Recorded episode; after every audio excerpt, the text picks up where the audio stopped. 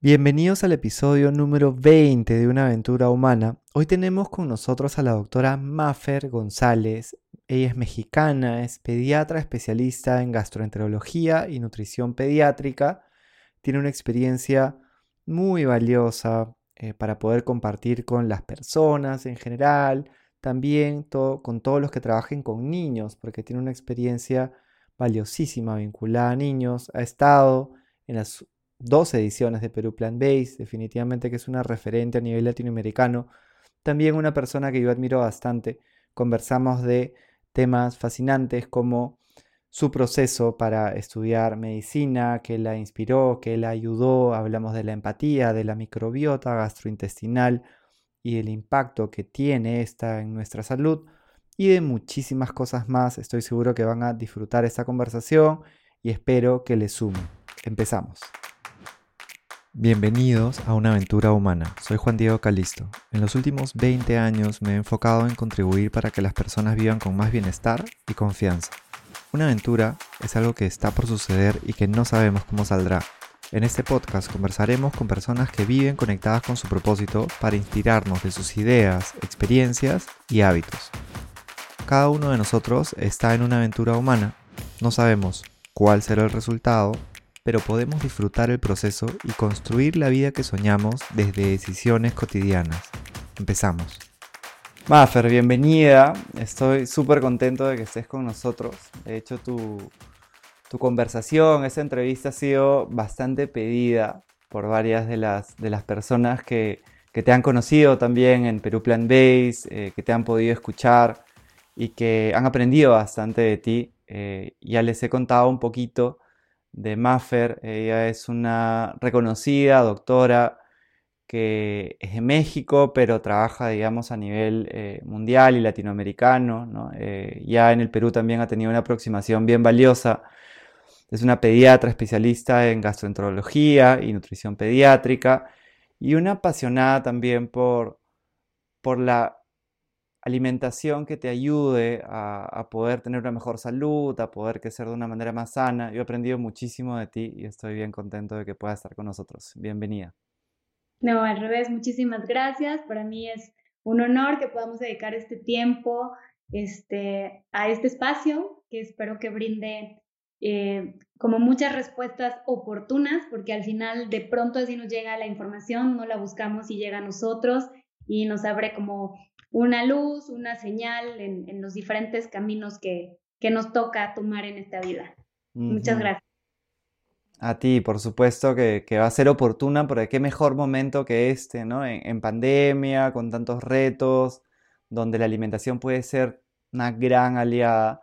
También nos escuchan personas de todas las edades, personas que quizá ya están avanzados en su profesión, eh, también estudiantes, estudiantes de ciencias de la salud también. Y en general es un espacio para, para poder inspirarnos de ideas, de experiencias, de, hábitos tuyos. Y quería empezar con la inspiración. ¿Qué fue lo que a ti te inspiró para estudiar medicina y para dedicarte también a, ayudar a los niños? Claro, pues yo em, siempre siempre fui eh, como muy atenta a las necesidades de los demás, no necesariamente en el área de la salud, pero sí me importaba mucho cómo se sentían los demás alrededor, o sea, desde mi familia, mis amigos, mis compañeros, este, de niña. No hay familiares médicos en mi casa, entonces yo no tenía muy claro que me iba a dedicar a la medicina hasta que fui llegando de pronto al, último año del bachillerato, de la preparatoria, ¿no? Y te llega esa pregunta de, pues ahora, ¿a qué me voy a dedicar? O sea, de niña siempre me dediqué a las artes, o sea, bailé ballet muchísimos años, este, y yo estaba segura que me iba a ir por eso, que iba a estudiar teatro, ballet, danza. Eh, por hacer el destino no, no, no, sucede porque vengo de una familia como muy conservadora, muy tradicional, y de pronto era como esas carreras podrían no darte eh, una, una vida de la cual puedes vivir muchos años, porque las carreras se acaban jóvenes, ¿no? Entonces tienes que buscar hacer algo más. Y entonces, en ese camino, descubrí que cuando tomaba las materias de áreas de la salud, eran las únicas para los que yo no tenía que estudiar. O sea, en el momento en el que a mí me daban la clase, yo me acordaba de todo sin necesidad de repasarlo y para mí esa fue una señal muy importante porque era algo que disfrutaba, que no tenía que hacer ningún esfuerzo para, para aprender y para destacar dentro del área. Entonces esa fue para mí mi primera señal, la parte académica. La siguiente parte era si yo iba a soportar, este, tolerar sangre, ver sangre, interactuar con enfermos y pues realmente no lo había hecho antes. Entonces decidí entrar como voluntaria a la Cruz Roja. Y estando en la Cruz Roja, este, pues aprendí también de otras personas que eran mis superiores y pues nos tocó ver en muchas situaciones. Básicamente no había un centro de atención en, en, el lugar donde yo estaba, pero nos tocaba estar en las ambulancias y ser el primer contacto para llevar a los pacientes a, pues a los hospitales, ¿no? Entonces me gustaba y estando dentro de este proceso del ambiente, se, me iba el tiempo. O sea, yo no sabía si habían pasado 8 o 10 horas, o sea, de entrada yo disfrutaba estar ahí. Y disfrutaba llegar temprano y disfrutaba salir a la hora que me tocaba.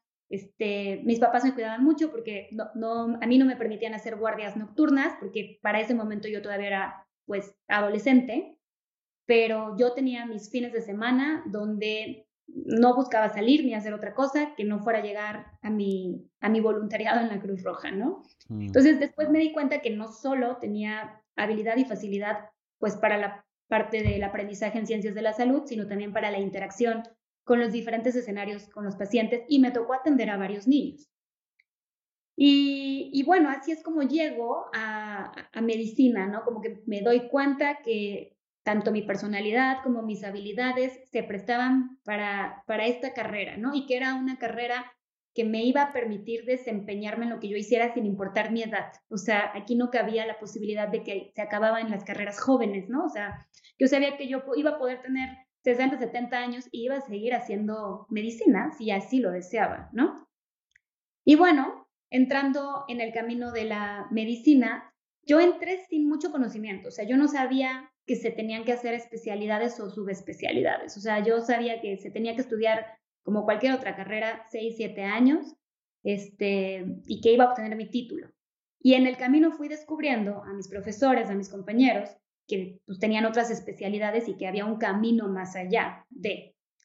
Y me tocó eh, rotar por diferentes áreas donde tratabas con adultos, con embarazadas, este, y finalmente llego a la parte pediátrica. Yo disfruté mucho trabajar con embarazadas, mucho, pero la parte que más me gustaba de trabajar con embarazadas era recibir al bebé.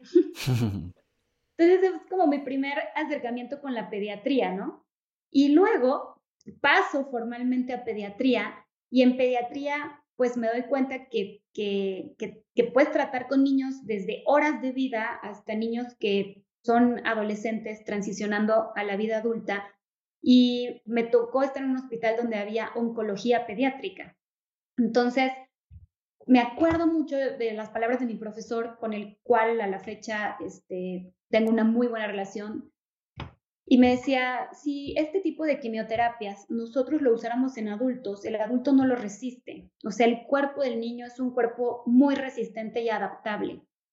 Y dábamos muy rápido de alta a los niños que llegaban con algún padecimiento oncológico que se atendía de forma temprana. Entonces, eso para mí era un pronóstico de vida, o sea, que no me había tocado ver en otras áreas de las que ya había recorrido. Entonces, para mí era sinónimo de esperanza, ¿no? Y también era sinónimo de, de, resiliencia. Y, y, y así es como decido que mi camino con los niños eh, empezaba, ¿no? Ellos me eligen y yo los elijo y, y, así es como termino medicina y me toca elegir una especialidad y aplico para la especialidad de pediatría. Y no me equivoqué, o sea, desde el día uno que pisé el hospital pediátrico, ya como médico en formación en pediatría, este, no dejaron de ser mis maestros, me ayudaron a crecer, a madurar, este, aprendí con ellos, o sea, y hasta la fecha conservo muchos pacientes que me conocieron como estudiante. Y ya, y ahora pues estoy aquí, me dedico a eso y, y, pues me hace muy, muy feliz, o sea, me, me llena. Es algo que, que, que no creo que, que si regresara el tiempo y yo eligiera tuviera que elegir algo más, cambiaría mis decisiones, ¿no?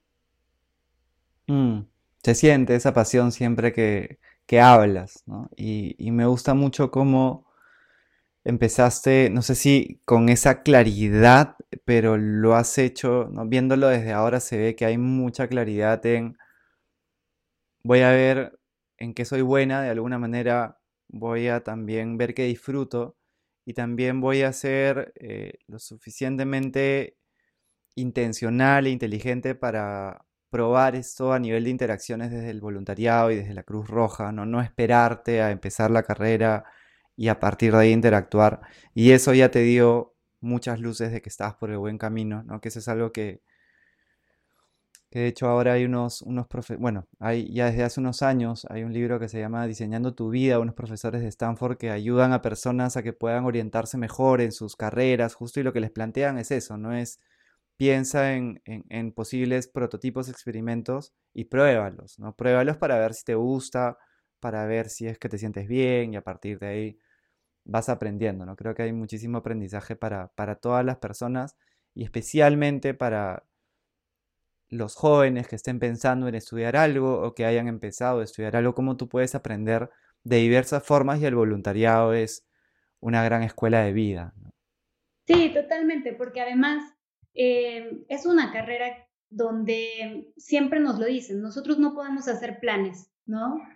¿Por qué de pronto la formación en medicina y en las especialidades y en las subespecialidades es tan estricta?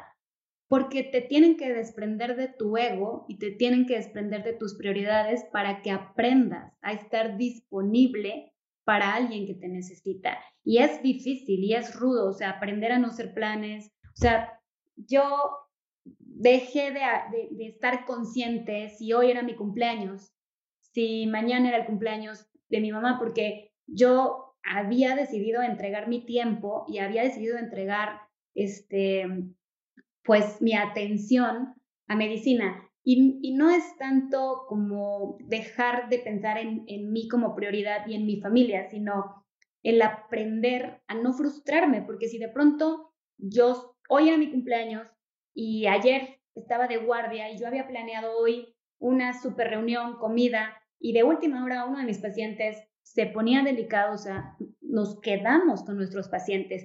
Y es la parte de no frustrarte, o sea, no, no frustrarte con que ya habías hecho un plan y, ya ni siquiera estás atento con tu paciente atendiéndolo, pero de todas formas tampoco puedes estar ahí en, en el plan que ya habías dejado, ¿no? Entonces, al principio me costó muchísimo trabajo adaptarme y entenderlo, y hoy lo agradezco porque así es la, la vida de, de, los que nos dedicamos al área de la salud, ¿no? y es necesario desprenderse de, de, nuestro yo, pues para el servicio de los demás, ¿no? Y evidentemente hoy entiendo mucho la importancia de cuidarnos a nosotros también desde el punto de vista de salud emocional, este, en, en, cuanto a nuestras actividades de recreación, para que también rindamos como, pues, como personas cuidando la salud de los demás. Pero durante la formación era muy importante pues aprender esos valores, ¿no? Porque es una carrera que no quisiera usar la palabra sacrificada, porque al final creo que todos lo disfrutamos, pero sí una carrera donde tienes que aprender a desprenderte de todo, incluso de los pacientes que se cansa su cuerpo, ¿no? Al final hay pacientes que se cansa su cuerpo y que los tenemos que acompañar a, que tengan una muy buena calidad de vida en lo que llega el proceso de la muerte, ¿no? Yendo hacia hacia la hora, ¿no? Justo tú mencionabas cómo, cómo podemos cuidarnos a nosotros mismos, es algo que, también hemos conversado ¿no? varias veces, el bienestar. Eh, creo que podría sumar mucho el saber qué es para ti el bienestar y cómo haces para tenerlo en tu vida, ¿no? Con todos estos retos, todo, toda esta, eh, estas responsabilidades que tienes. Sí, bueno, creo que todos siempre vamos a estar en búsqueda del bienestar, ¿no? O sea, no te puedo decir que, que no sé si hay alguien que pueda garantizar que lo ha alcanzado al 100%. Yo creo que es una búsqueda constante porque conforme maduras, conforme creces, también tus prioridades de bienestar van cambiando, ¿no? O sea, yo creo que mis prioridades de bienestar hace ocho años a lo mejor era tener un día libre del hospital o tener un día libre de una guardia. Y hoy mis prioridades de bienestar es este, poder, o sea, poder dormir temprano, dormir mis horas suficientes, no brincarme ninguna comida del día, este, hacer mi ejercicio diario, tener días eh, para, para mí, o sea, lo, lo que yo decida hacer, o sea, para mí bienestar. Antes yo creo que era agarrar mi carro, viajar, y ahora bienestar muchas veces es disfrutar mi casa, mi espacio, este, mi tiempo, mi silencio, mis mascotas, o sea, yo creo que la palabra, la, palabra va cambiando de concepto conforme nosotros crecemos y maduramos, pero en definitiva, la salud mental es indispensable, o sea, sobre todo cuando trabajas con emociones. O sea, somos receptores de muchísimas emociones. Yo que me dedico a las familias y a los niños, soy receptora de muchas preocupaciones por parte de los papás, de muchas emociones que mis pacientes expresan en síntomas y en conductas, de muchas dinámicas familiares que no voy a poder arreglar en una consulta, que estoy consciente de ellas y que, que no van a cambiar, pero que tengo que poner mi mejor granito de arena para que proteja a mi paciente, este, entender que hay cosas que no están en mis manos y hay otras que, que necesito sumar a un equipo. Entonces, sí, para mí fue indispensable hace dos años, tres años, sumar a alguien que me ayudara a trabajar mi salud mental. Entonces es algo que para mí no se mueve. O sea, llueve, trueno, relampaguee. Yo una vez a la semana tengo sesión con un especialista en salud mental para que yo esté bien. ¿Sí? Dos, o sea, tener mis horarios de comida es algo que me exijo. O sea, y cuando no me lo doy, siempre me toca parar y analizar qué fue lo que pasó que me hizo brincarme un tiempo de comida, porque además me dedico a enseñarle a los niños a comer bien y a sus familias. Entonces, no podría no hacerlo, ¿sí? Porque entonces no, sería, estaría siendo empática con la realidad de muchas familias que también tienen mucho trabajo, al igual que yo, o más. Entonces, tengo que aprender a ser empática en encontrar las soluciones, pues para yo poderlos aconsejar también.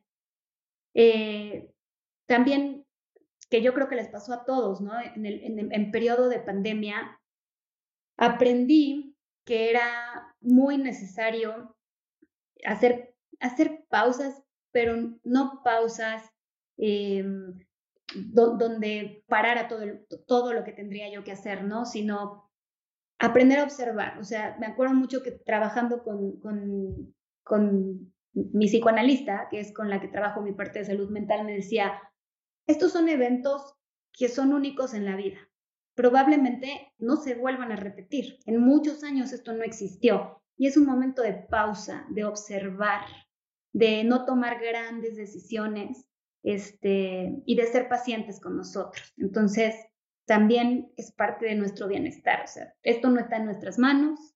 Este, hasta el momento no podemos decir que lo tenemos todo controlado y hay cosas donde solo tenemos que navegar tranquilos, sin hacer mucho caos, sin que nos robe mucho la energía manteniéndolo, eh, porque sí, hasta en esos momentos de crisis tenemos que aprender y saber cómo, cómo reaccionar, ¿no?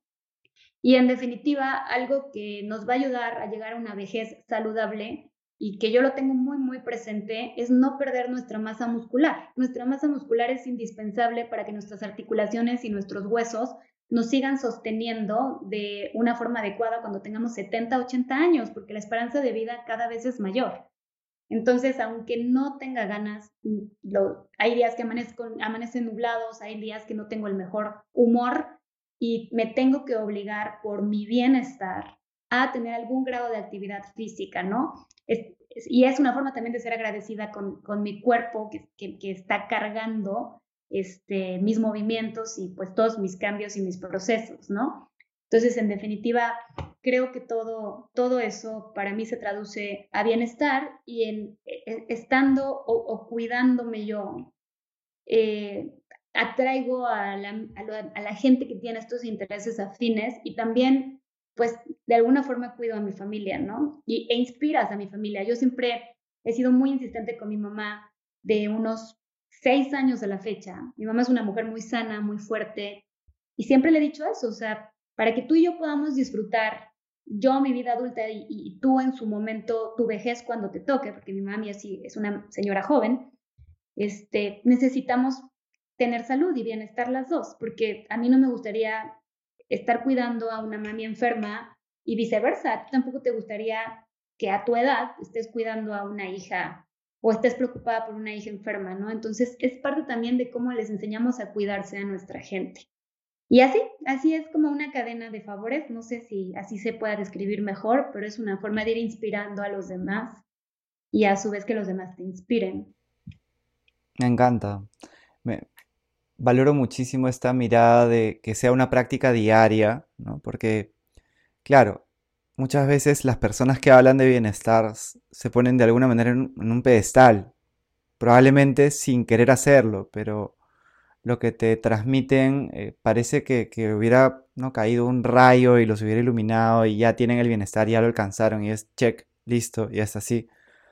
Creo que si tú estás esperando encontrar eso, puedes caer en una sensación falsa de haber logrado algo cuando no, no lo has logrado. De repente lo lograste un día, pero al día siguiente llegaron otros retos y piensas que lo tienes y ahí entras en un, en un espectro que puede ser bien dañino para uno, que es creer de que eres muy competente en algo, que estás muy bien en algo cuando realmente tienes que trabajarlo. Y el verlo como una práctica diaria creo que aborda eso, el disfrutarlo, el cuidarte y el saber que también eso va cambiando y que cambia de una persona a otra, pero sí hay algunos eh, lugares comunes, algunas intersecciones que son, son fundamentales como las que has mencionado, el ejercicio, de cuidar tu masa muscular, de cuidar la alimentación, de cuidar el sueño, lo que mencionabas también de dormir y para poder estar bien, para poder interactuar bien con otros, ¿no? Tú interactúas con tantas familias, con los niños y la energía que tú les traes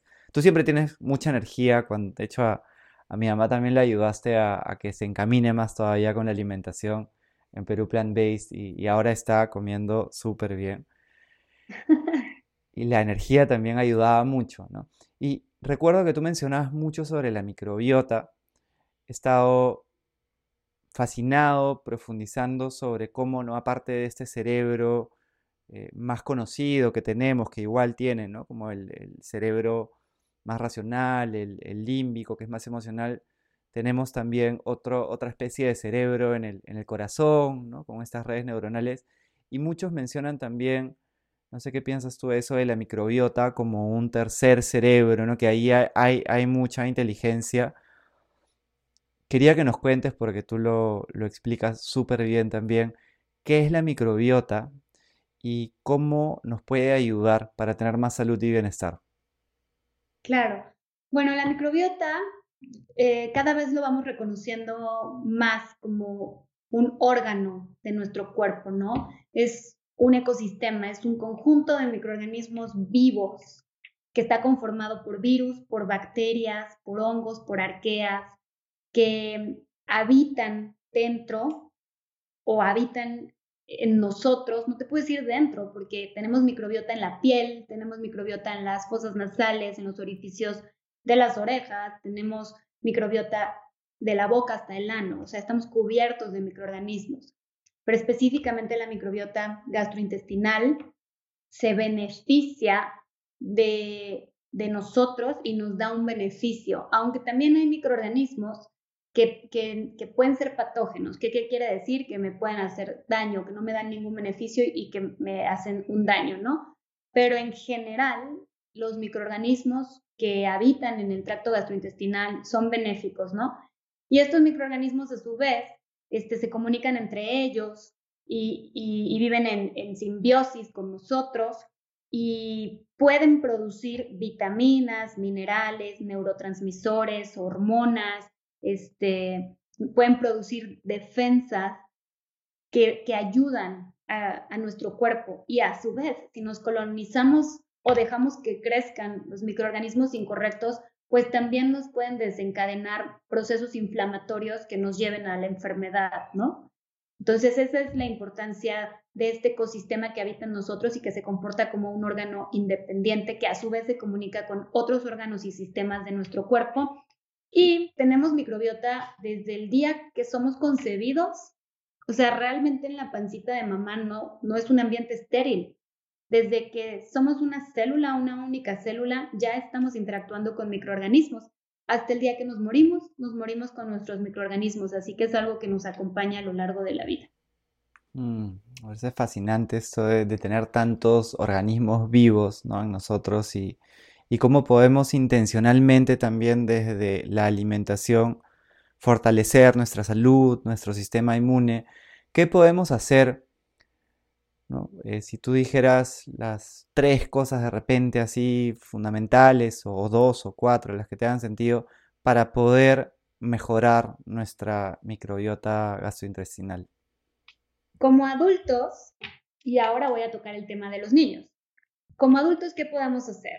Suficientes horas de sueño, porque cuando nosotros alteramos nuestro ciclo del sueño, se alteran hormonas que a su vez afectan a este ecosistema intestinal. Entonces, se ha visto que cuando no tenemos una, no, no son solamente las horas de sueño, sino la calidad de nuestro sueño. Eh, si no es adecuado, vamos a caer en disbiosis, que es desequilibrio en este ecosistema intestinal que a su vez se traduce a enfermedad.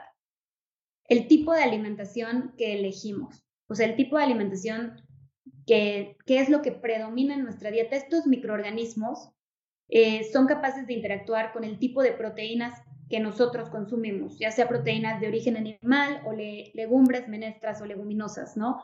Son capaces de interactuar con el tipo de carbohidratos, principalmente los azúcares que elegimos de la dieta, y también las grasas, el tipo de grasas. Antes creíamos que solo era los carbohidratos y su interacción con los microorganismos. Hoy sabemos que también el tipo de proteínas que elegimos va a modificar este ecosistema, al igual que las grasas que elegimos en nuestra dieta. Entonces, una dieta lo más apegado a lo natural, lo más alejado de los ultraprocesados, este, de los azúcares eh, sintéticos o de los edulcorantes incluso, eh, le va bien a nuestro ecosistema y entre más variada sea nuestra dieta, eh, refiriéndome a los alimentos de origen vegetal, eh, eso le va muy bien a este ecosistema. Y regreso al tema de la actividad física. Cuando nosotros tenemos una actividad física que disfrutemos, esto le va bien a este ecosistema.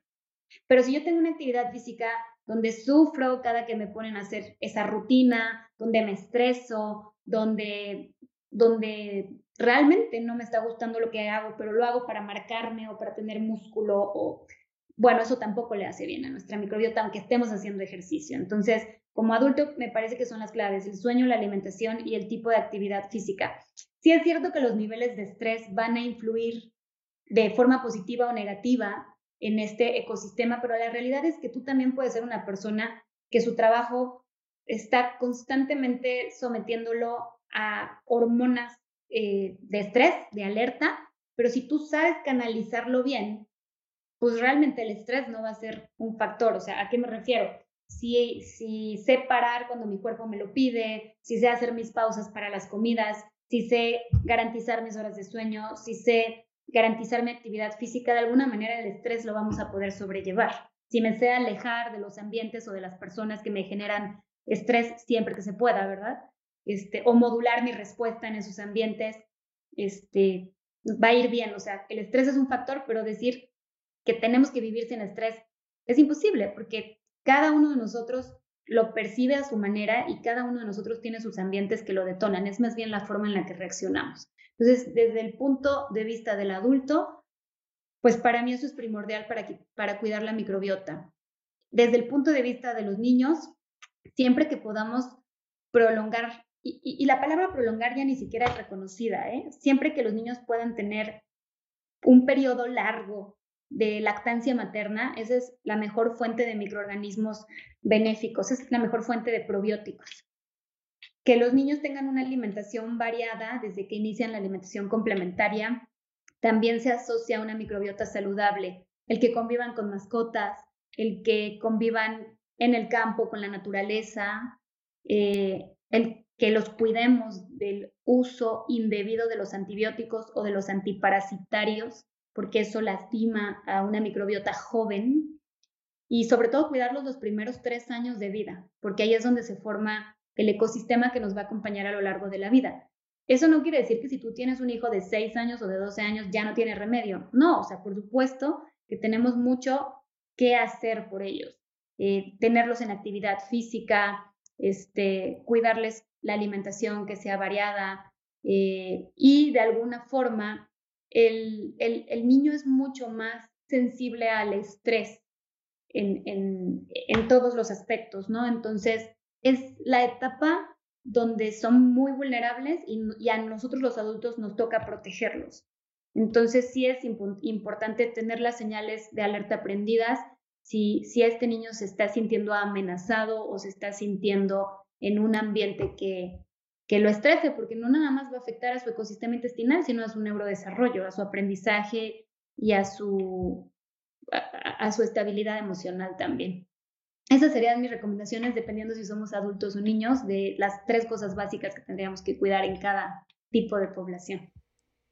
Fascinante, a mí me encantan estos temas porque aprendo muchísimo también. Tenía dos preguntas específicas sobre eso, no podría tranquilamente hacer 100, pero no, hay que elegir un poquito. Tanto los niños como los adultos consumen mucha gaseosa, ¿no? mucha eh, eh, Coca-Cola, Inca-Cola en Perú, ¿no? etcétera, ¿no? Es muy común. Y por otro lado, tanto los adultos como los niños consumen mucho azúcar en postres y yo me encanta también revisar estudios y poder eh, encontrar cómo se relaciona el exceso de azúcar, por ejemplo, cuando tú lo comes mucho en postres, con diferentes enfermedades y, sobre la gaseosa también, creo que sería muy valioso que nos cuentes por un, o sea, primero, ¿qué, onda con la gaseosa? ¿Qué, ¿Qué, es lo que realmente se recomienda o no se recomienda? Porque información imparcial ahí es, es difícil de encontrar, ¿no? es lo que se suele compartir porque hay demasiados intereses de por medio y con el azúcar también. A ver, los únicos líquidos permitidos recomendados de forma profesional para los niños es leche humana o un sucedáneo de la leche humana, que en este caso sería una fórmula eh, maternizada cuando lo requieren, que principalmente es en la etapa de lactantes, que la etapa de lactantes es de los 0 a los 2 años, ¿sí? Ojo, si el niño quiere llegar con lactancia materna a los 6 años y la mamá lo quiere, se puede y se debe, ¿sí? Pero realmente hay etapas de la vida, como sería los 4 o 5 años, que si no tiene acceso a la lactancia, pues no necesariamente va a necesitar de un sucedáneo, o sea, una fórmula, ¿no? Porque la lactancia no es nada más alimento, o sea, es apego, es amor, es este, es, es conexión desde un punto de vista este, emocional, ¿no? Ahora, ¿qué otro líquido está permitido? El agua simple, o sea, sin sabor, que es lo, lo, que mejor va a mantener hidratado a un niño y lo que mejor va a ayudar a favorecer conexiones neuronales. Un adecuado estado de hidratación nos va a favorecer el aprendizaje. Ningún otro líquido de por medio, ni té, ni refrescos, ni aguas de sabor, ni jugos, ni, ni siquiera jugo verde para los niños. O sea, ¿por qué? Porque no lo necesitan. El niño necesita desarrollar su cráneo y sus maxilares. Y la única forma en la que nosotros desarrollamos nuestro cráneo y nuestros maxilares es a través de la masticación. Cuando nosotros tengamos 80 años y no tengamos dientes ni fuerza, podemos regresar a las papillas y podemos regresar a los jugos y a los líquidos y a los licuados. Pero todo el resto de nuestra vida nos tenemos que mantener masticando para favorecer el desarrollo de nuestra cabeza, de nuestro cráneo, de nuestra cara. Eh, una cara es estéticamente agradable es una cara que mastica diferentes texturas porque los crecimientos son armónicos. Entonces yo prefiero que los niños mastiquen el apio, mastiquen la zanahoria, mastiquen la piña, mastiquen la manzana, a que se lo den en un jugo verde, ¿no? Eh, lo prefiero mil veces. ¿Y qué pasa con las bebidas que tienen sabor, aunque sean naturales? Que la entrada de azúcar al cuerpo es una entrada rápida. Aún las verduras tienen carbohidratos, tienen azúcares. Entonces, esta entrada de azúcar rápida al intestino, que se absorbe en la primera porción del intestino que se llama duodeno, entra rápidamente al torrente sanguíneo y eleva nuestras hormonas contrarreguladoras del azúcar, la insulina. Y entonces tenemos niños que desde muy chiquitos están comiendo sano porque diario toman un jugo verde en el mejor de los escenarios, porque podría ser ese jugo verde diario un, traguito de gaseosa, ¿no? Una probadita de gaseosa. Y entonces sus hormonas están haciendo picos. Cuando las hormonas tienen que hacer mesetas. No tienen que hacer picos. Porque los picos habla de, de que no, no están regulados. Los picos suceden, los picos de las hormonas suceden en un estado de alerta, ¿sí? En un estado donde mi cuerpo se tiene que activar rápidamente o las hormonas se tienen que activar rápidamente, ¿no? pero no tienen que suceder todo el tiempo en el día a día.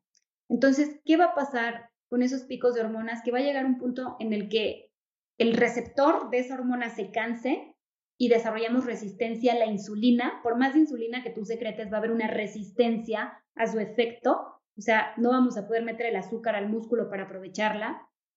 O va a haber un punto donde el órgano se canse, el órgano se canse de estar sobretrabajando, ¿no? Y si esto es algo que nosotros podemos, es que no podemos, debemos, porque nosotros somos el adulto responsable de ese niño. El niño, si tiene exceso y es algo que le genera placer, el niño no puede modular.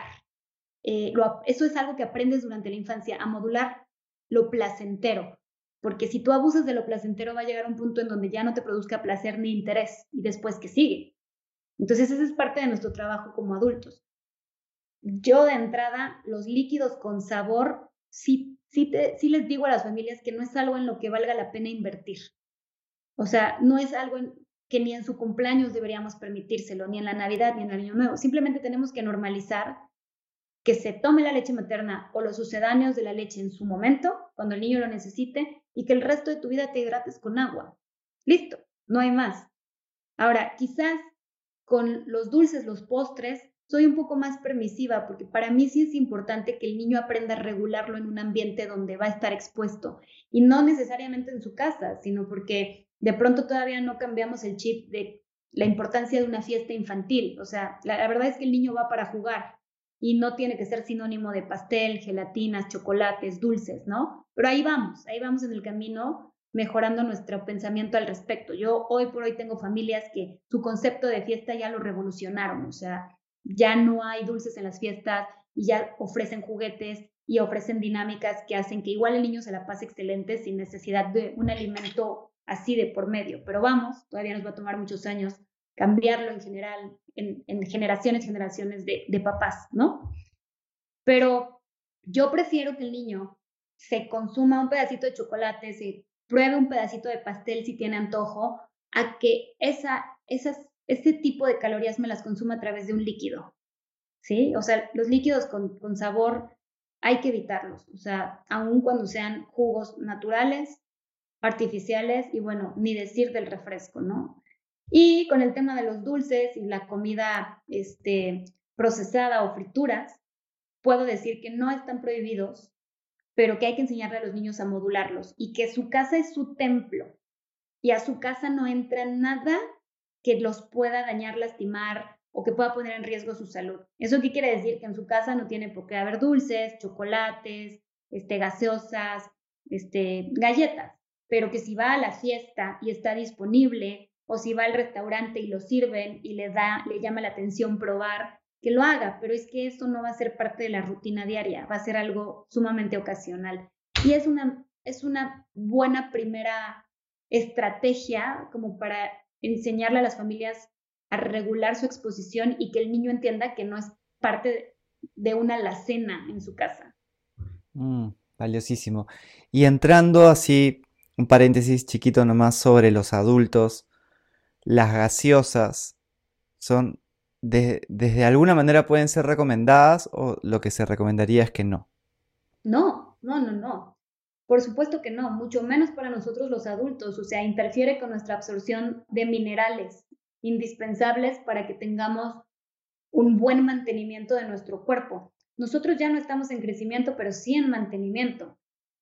Y el tipo de alimentación al que hoy en día tenemos acceso es una alimentación eh, que constantemente tenemos que recordarnos en buscar lo natural, en, evitar las cosas rápidas o, las cosas eh, procesadas, ¿no? Vivimos tan rápido que se nos hace fácil. Entonces, evidentemente somos una generación con mucho mayor número de deficiencias nutricionales, especialmente de micronutrimentos, de, antioxidantes y de, de, minerales y de vitaminas, ¿no? Por eso ahorita estamos con el boom de los superfoods, porque ya no sabemos ni de dónde obtener en pequeñas dosis grandes cantidades de antioxidantes que no aprendí a comer en mi día a día, ¿no? Que no debería ser necesario, pero vamos, es una estrategia para nosotros. Pero en definitiva, las gaseosas eh, no las recomiendo en ningún momento de la vida, en ninguna etapa. Gracias. Voy a compartir esto con muchas personas para que vayamos haciendo estos pequeños cambios, ¿no? Porque si en una celebración, por ejemplo, tú cambias la gaseosa por agua y tratas de tener, por ejemplo, más fruta, cosa que puedas masticar, el impacto en la salud es algo que repites tantas veces durante tu vida que puede ser muy grande, ¿no? Hay, hay dos cosas que, bueno, yo me acuerdo varios de tus, de tus comentarios, de tus citas, porque son realmente memorables, pero me acuerdo de dos imágenes que se me vienen a la mente sobre lo que has compartido antes. Una es que al niño, si tú le ofreces, por ejemplo, chocolate cuando se portó bien y condicionas esta recompensa con, un tipo como de... Tiene un valor emocional bien grande, ¿no? Ah, te portas bien, te doy tu chocolate, ¿no? ¿Qué, es lo que puedes hacer de ahí hacia adelante? Y la otra, te quiero dejar las dos imágenes ahí para que tú nos, nos lleves por, por donde quieras llevarnos es que resulta bien absurdo, aunque desde un plano inconsciente se, da muchas veces, que el padre o la madre espera que el niño coma sin estrés, que el niño tenga una relación sana con la comida cuando ellos comen con estrés, ellos no están, digamos, en mucho balance emocional y su relación con la comida tampoco es sana. Entonces, ¿qué, ¿qué, rol juega realmente la importancia para, para que el niño pueda tener una relación sana con la comida? ¿Qué se puede hacer desde la crianza? Claro, a ver, es muy importante que la comida no esté relacionada a, a, emociones que se puedan condicionar. O sea, no me malinterpreten. Es importante reconocer que cuando tienes hambre, comes y te quedas satisfecho. O sea, es necesario aprender a reconocer ese tipo de señales. Es necesario que aprendas a identificar los alimentos que más te gustan y que son placenteros para ti, los que te cuestan un poco más de trabajo, pero llega un punto donde tienes suficiente madurez para entender que puedes cambiar las versiones, que puedes, que puedes hacer un esfuerzo por volver a educar tu paladar y comerlo, ¿no? Eh, pero sí es importante que no se asocie a premios, a castigos, que no se asocie a negociaciones, porque comer igual es necesario para vivir como respirar. Y el, el oxígeno que respiras no está condicionado a nada más que a que donde estés haya suficiente oxígeno disponible, ¿sí? Pero no es como que, ah, te portaste mal, te voy a quitar el oxígeno, o sea, o te portaste muy bien, te doy 10% más de oxígeno, vamos, o sea, no. Entonces la comida se traduce a energía, a gasolina para que nuestro cuerpo crezca, se desarrolle de forma este, adecuada. Entonces, si los niños comen o no comen, no hay necesidad de celebrarlo, no hay necesidad de castigarlo. Nosotros como papás necesitamos entender que nuestro rol es presentarle a los niños las oportunidades para que coman con estructuras saludables y respetar si el niño come o no come, porque también hay etapas del niño donde su crecimiento es más lento y que el apetito disminuye y que no podemos decir que comió mal, más bien disminuyó su apetito y está comiendo suficiente para una etapa donde no se requiere tanto, ¿sí? Y eso a veces como papás nos frustra, ¿no? O sea, de pronto no, no, no nos anticipan a que hay etapas donde de forma natural el niño va a ser muy comelón y de etapas donde va a bajar su ingesta de comida y luego otra vez regresa el apetito. También es importante que los afectos no los liguemos a ciertos alimentos, o sea, romper este esquema que para demostrarle amor a mis nietos, los fines de semana que me vienen a ver, los tengo que recibir con un pastel y una gaseosa o los tengo que recibir con, un, este, con una caja de bombones, ¿no? Porque, porque tu nieto va a disfrutar más que le enseñes a volar un papalote o que hagan juntos un, un este, rompecabezas o que le leas un cuento o que lo toques. Es muy necesario que nosotros toquemos y mostremos el afecto a nuestros niños, que lo volvamos a normalizar, sobre todo en estos tiempos donde nos tuvimos que alejar tanto. Este, pero el afecto en los niños es lo que los hace madurar y crecer y lo que genera muchísimas conexiones neuronales, ¿no? Entonces, también romper ese esquema de que a través de la comida y específicamente a través de los alimentos ricos en azúcar o a través de los alimentos procesados o a través de lo prohibido, yo me vuelvo el, el, el objeto asociado a lo que no te dejan comer entre semana, porque eso también a los niños los conflictúa mucho. O sea, mis papás no me dejan comerlo entre semana, pero cuando vemos a mis abuelitos, que mis abuelitos son un afecto importante para mis papás, ellos me lo dan, pero ellos me dan algo que mis papás eh, consideran que que no deberíamos estar comiendo entre semana. Entonces eso para el niño también es, es conflicto. Eh, y, nos, todos los que estamos alrededor de los papás, nos toca respetar sus formas y sus crianzas, ¿no? Porque hay papás que ya están muy eh, sensibilizados en esto y lo están haciendo muy bien. Y de pronto sus hermanos, este, cuñadas, este, suegros, este, papás, no son una misma red de apoyo, pero en realidad ellos ya son una familia y a todos los demás nos toca respetar, ¿no? Entonces, en la medida en la que seamos más empáticos y más respetuosos con este proceso, va a ser como mucho más sostenible para todos y va a ser algo que se va a ir aprendiendo de generación en generación. Cuando estas familias que ya van cambiando el chip de pronto se encuentran en un kinder porque varios niños coinciden ahí y ya las familias cambiaron el chip, es una sociedad de padres de familia que va a buscar que en la escuela no haya acceso a esto o cambiar el chip de las fiestas o de las reuniones, ¿no? Y así es como esto va a ir sucediendo en, en cadena, poco a poco, ¿no? Hay que ser pacientes también con el proceso y los que estamos educando en esto, pues no quitar el dedo del renglón, ¿no? Este, evidentemente va a haber muchos productos que, que la industria cambia para que el consumidor no deje de, valga la redundancia, consumirlos, ¿no? Y también es una forma en la que nosotros como consumidores nos volvemos más exigentes. Menos azúcar en tu producto, más este, fibra en tu producto, qué, qué, qué propuesta de valor tiene ahora tu producto versus el que había disponible cuando yo era niña. Entonces, eso también va ayudando a que en general el mundo y las circunstancias evolucionen junto con nosotros, ¿no? Eh, y bueno, de pronto eh, la siguiente pregunta era el, tema con, con, los adultos, ¿no?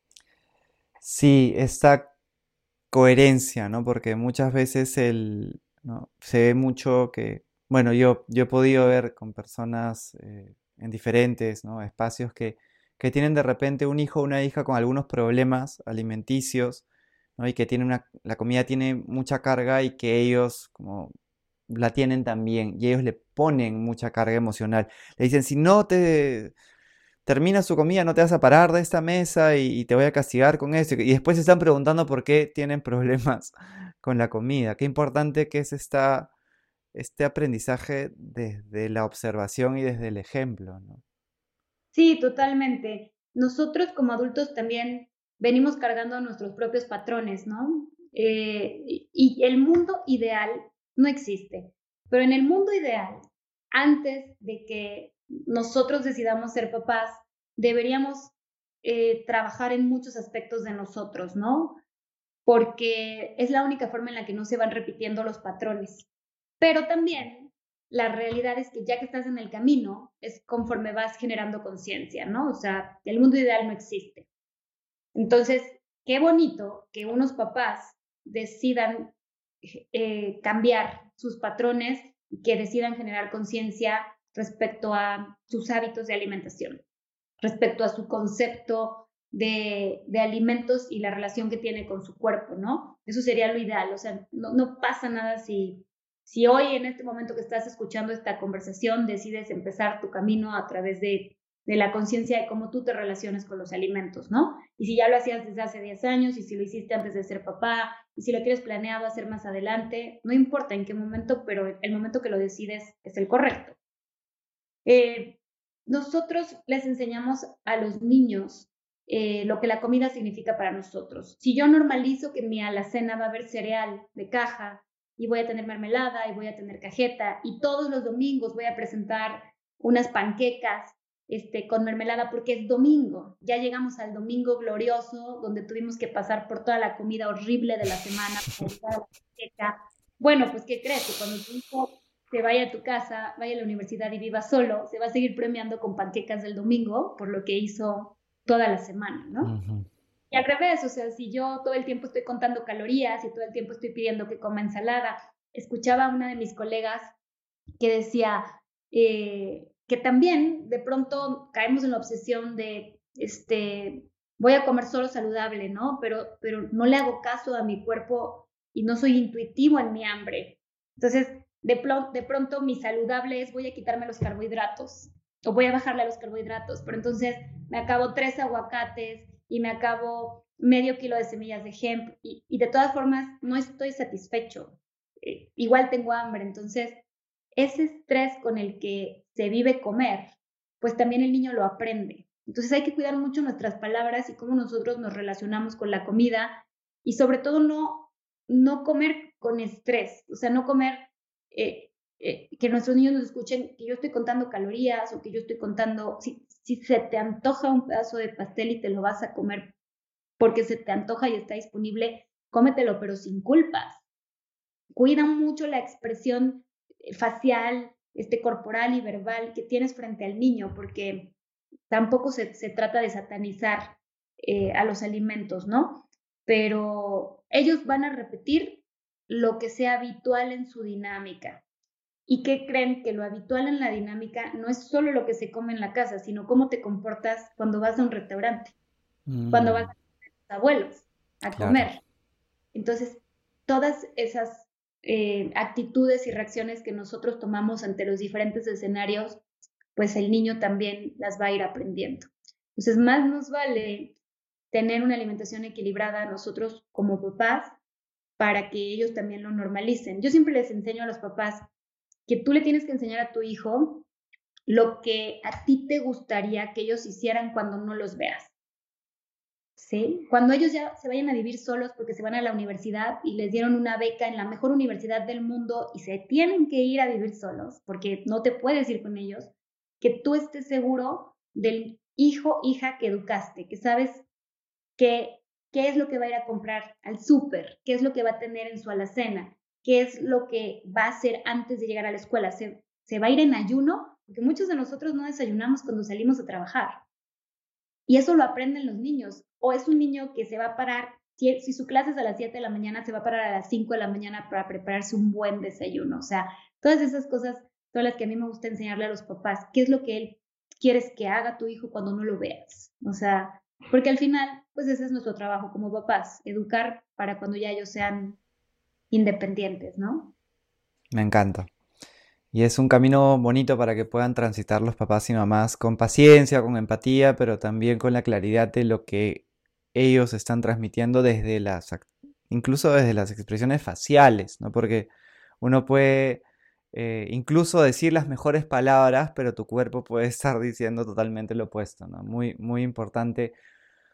Si tú te llevaras un libro a las montañas que te podrías leer así de repente, no sé, un fin de semana, ¿no? O, una semana, lo que, lo, que, lo que te ha sentido, ¿qué libro sería? Pues justo platicábamos de eso en, en, la semana y, y, te conté que, que los últimos años de mi vida los he dedicado a leer medicina y que uno de los últimos libros que he estado eh, leyendo y que quizás este, he tenido la primicia, pues es algo que tú escribiste, ¿no? Y que a mí en este momento de la vida me hace mucho sentido porque también estoy en, en una etapa donde es muy importante el bienestar emocional y el bienestar físico y, y, y, cómo eso se va a ver reflejado en, en, mis relaciones interpersonales y cómo se va a ver reflejado en mi trabajo, ¿no? Entonces, diría que en cuanto tu libro esté disponible, para todos, pues que va a ser una excelente herramienta para, para llevárselo a las montañas una semana y trabajarlo y digerirlo, porque está retador tu libro también. qué honor, qué honor. Muchísimas gracias por, por leerlo y, me, me, emociona también tu comentario. Es entonces un libro para las montañas. Ya cuando, cuando salga yo también me lo llevaré a las montañas para, para releerlo, ¿no? Porque es, es, es un viaje que tiene diferentes justamente eh, abordajes y, gracias también ahí por las, por las recomendaciones. Para mí el que tú leas, por ejemplo, todo el libro es súper valioso eh, en lo que concierne a bienestar, en lo que concierne al liderazgo y evidentemente que la microbiota quería mencionarla, entonces era muy importante también eh, medir las aguas, ¿no? Y, y, que te haya gustado en general me, me alegra y me da energía y, confianza en el sentido de que es un libro que va a poder sumar valor, que ya está eh, en el horno, ¿no? y espero que salga del horno en... va a salir del horno en los próximos meses definitivamente. Tú eres una persona más que, que habla mucho desde acciones, habla mucho desde el ejemplo. Eso es algo que yo admiro mucho en una persona, ¿no? que no es... Es bien fácil, ¿no? Vestir todo con, con, discursos, pero tú, tú desde tus acciones dices mucho, ¿no? Y hay mucha humildad, estás muy dedicada al servicio, eh, de manera auténtica, ¿no? De manera auténtica tú lo haces con mucho cariño y, tocas muchas vidas, ¿no? Como te digo, eh, la persona más pedida para este podcast ha sido tú, que has llegado a diferentes partes del Perú y incluso afuera del Perú, porque en Perú Plan Base también hubieron asistentes de España y de México que, han estado preguntando por ti. Me interesa mucho saber cuál es la cualidad que tú más admiras en una persona. La empatía, y es algo que me puede conmover muchísimo, o sea, es algo que me puede poner muy sensible y es algo que se practica a cualquier edad, o sea, es una cualidad que el niño va aprendiendo eh, con base en el ejemplo, sí, pero también un poco un poco instintivo, ¿no? O sea, de pronto el niño juega rudo y si lastima a su compañerito y ve que su compañerito este, se asustó, se lastimó, o, cómo son los niños con los hermanitos, cómo se asustan cuando de pronto está llorando el bebé porque a lo mejor tiene hambre y, su hermanito se preocupa. Pues es algo que desde niños está muy presente, muy presente en nosotros y que con el tiempo, de pronto las circunstancias retadoras de la vida a, muchos en el proceso los hace perder eh, la capacidad de tener empatía con el otro, ¿no? Porque a veces el ambiente está tan, tan retador que de pronto este, tu única forma de protegerte es olvidándote de los demás o, o, perdiendo la noción de que hay más gente también eh, o que otras personas pueden sentir empatía contigo, pero en definitiva, para mí es una cualidad que admiro, que practico, que necesito y que busco en la gente de la que me rodeo y que soy muy sensible a reconocer a las personas que en ese momento de su vida no lo están practicando. Y para mí es muy importante poner distancia y límites en las personas que no lo están practicando. O sea, no lo juzgo, no lo cuestiono. Yo creo que a todos nos llega nuestro momento de, de, ser más o menos empáticos, este, pero sí estoy muy sensible a ello. O sea, la gente con la que yo trabajo, mi equipo de trabajo, los especialistas con los que colaboro, este, mis amigos que son contados. O sea, soy de pocos amigos, pero, pero mis amigos eh, tienen grandes valores. Y, y mi incluso dentro de mí mismo, todo, tengo una familia grande, pero dentro de nuestra misma familia, nosotros también tenemos a las personas con las que somos más conectadas, ¿no? Y, y eso es algo que, que para mí es importante y es algo que, que admiro en, en los demás. Admiro en su momento los jefes a los que yo más he admirado y respeto son a los que fueron más empáticos con sus iguales y con sus inferiores, ¿no? Y por inferiores quiero decir a la gente a la que tenían a su cargo, porque realmente siempre los vieron como hombro a hombro, trabajamos juntos, ¿no? Y, y eso, eso es.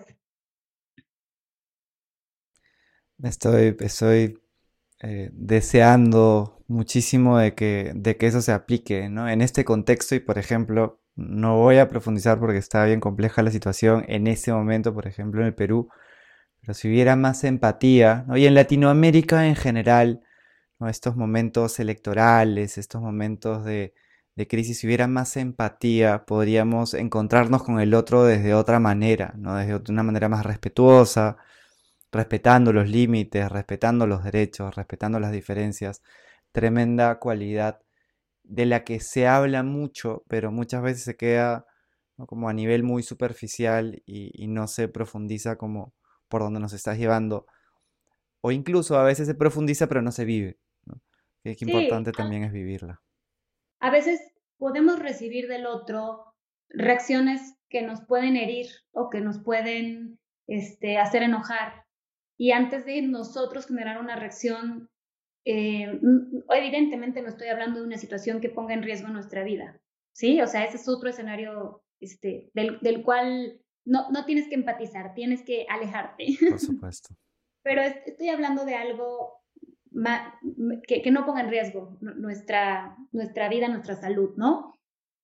Pero sí, antes de responder, antes de generar una reacción, antes de ser impulsivos, o sea, antes de tomar las cosas personales, porque no todo es personal, o sea, entender desde dónde me está hablando el otro, ¿no? Desde dónde me lo está diciendo.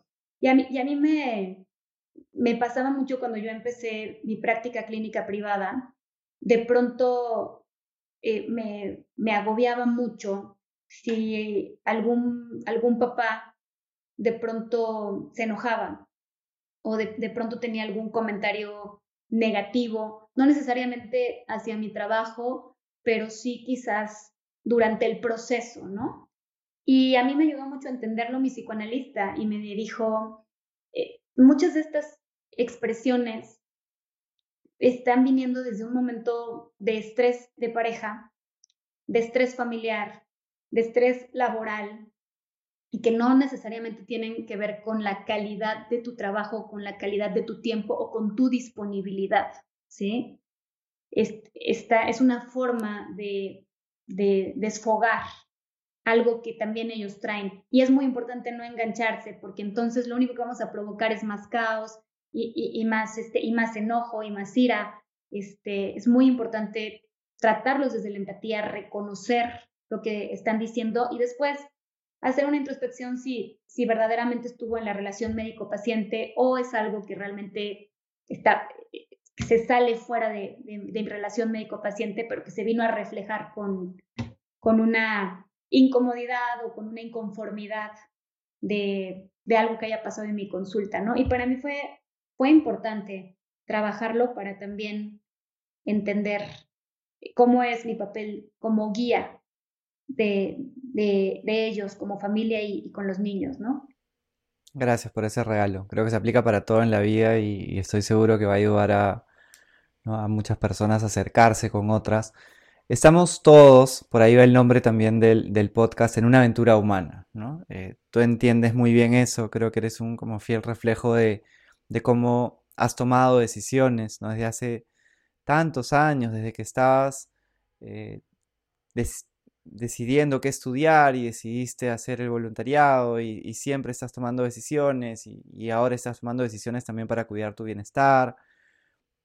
Es incierto, no sabemos lo que va a pasar mañana ni pasado mañana, ¿no? tenemos que, vivir en este contexto y construir esta vida que, soñamos desde decisiones. Y todas las personas que te están escuchando, están escuchando ahorita eh, perlas de tu aventura humana, ¿Qué les dirías a ellos? ¿Qué mensaje les regalarías para que puedan vivir esta aventura con más bienestar? Les diría que eh, todos venimos cargando una historia que, no podemos cambiar y que seguramente algunos aspectos de esa historia a ti te hubieran gustado que fueran diferentes, ¿no? Especialmente los momentos retadores como tú los llamas y que he aprendido muy bien a llamarlos así porque como bien lo dice tu libro, ¿no? Son crisoles, son momentos que, que te llevan a la parte más oscura y más dolorosa, pero que a la vez te transforman. Y que a veces no hemos terminado el proceso de transformación porque nos da miedo tocar esos sentimientos, ¿no? O nos da miedo regresar a la historia o nos da miedo vivir el, el, proceso de, entenderlo desde un punto de más madurez, ¿no? Eh, y, ¿Y por qué lo digo? O sea, porque realmente no hay vida perfecta, no hay infancia perfecta, no hay familia perfecta, pero lo importante es entender que gracias a esos procesos tenemos muchas cualidades y también tenemos muchas áreas de oportunidad para trabajar en nosotros y que a su vez van a beneficiar a los demás. O sea, seas una persona que vive solo, seas una persona que vive en pareja, seas una persona este, que, eres mamá o papá este, soltero, en, en, cualquier aspecto nos va a beneficiar trabajarnos desde nuestra historia y vivir los procesos y si no los puedes vivir o, no los puedes atravesar o no los puedes entender o procesar tú solo, bueno, buscar una guía profesional al respecto, pero es que al final eso es lo que te va a ayudar a que funciones en todos los aspectos de tu vida, o sea, en el profesional, en el personal y como parte de una sociedad. Es que eso es lo complicado, que al final no entendemos que cuando no queremos trabajar lo que nos toca, igual afectamos como sociedad a lo demás, ¿no? O sea, y, y hay gente que por muchísimas circunstancias, por, por muy complejas que viva, a lo mejor no va a tener en ese momento acceso a trabajar su proceso, ¿no? Pero no te das cuenta que, con, que hay muchos ojos puestos en ti.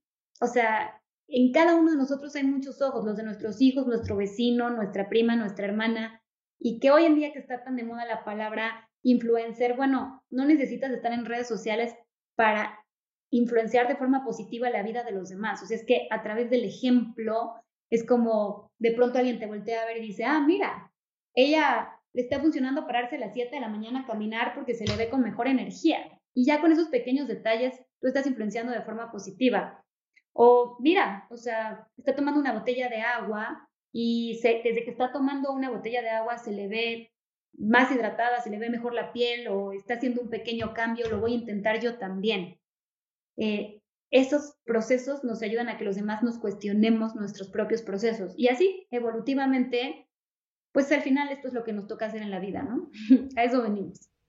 Muchísimas gracias, me ha encantado, creo que va a ayudar a, muchísimas personas a que conecten desde su historia, ¿no? Y desde estos regalos que a veces vienen en empaques bien bonitos y bien arregladitos y a veces vienen en empaques bien desarregladitos y bien difíciles, pero que cuando ya le das una vuelta eh, te pueden ayudar tantísimo a conectar con tu, con tu propósito, con tu pasión, con estos mini propósitos, para quitarle peso a la palabra propósito, porque algunos también evidentemente que los puede asustar con estas pasiones y a partir de ahí ir construyendo esta vida que soñamos.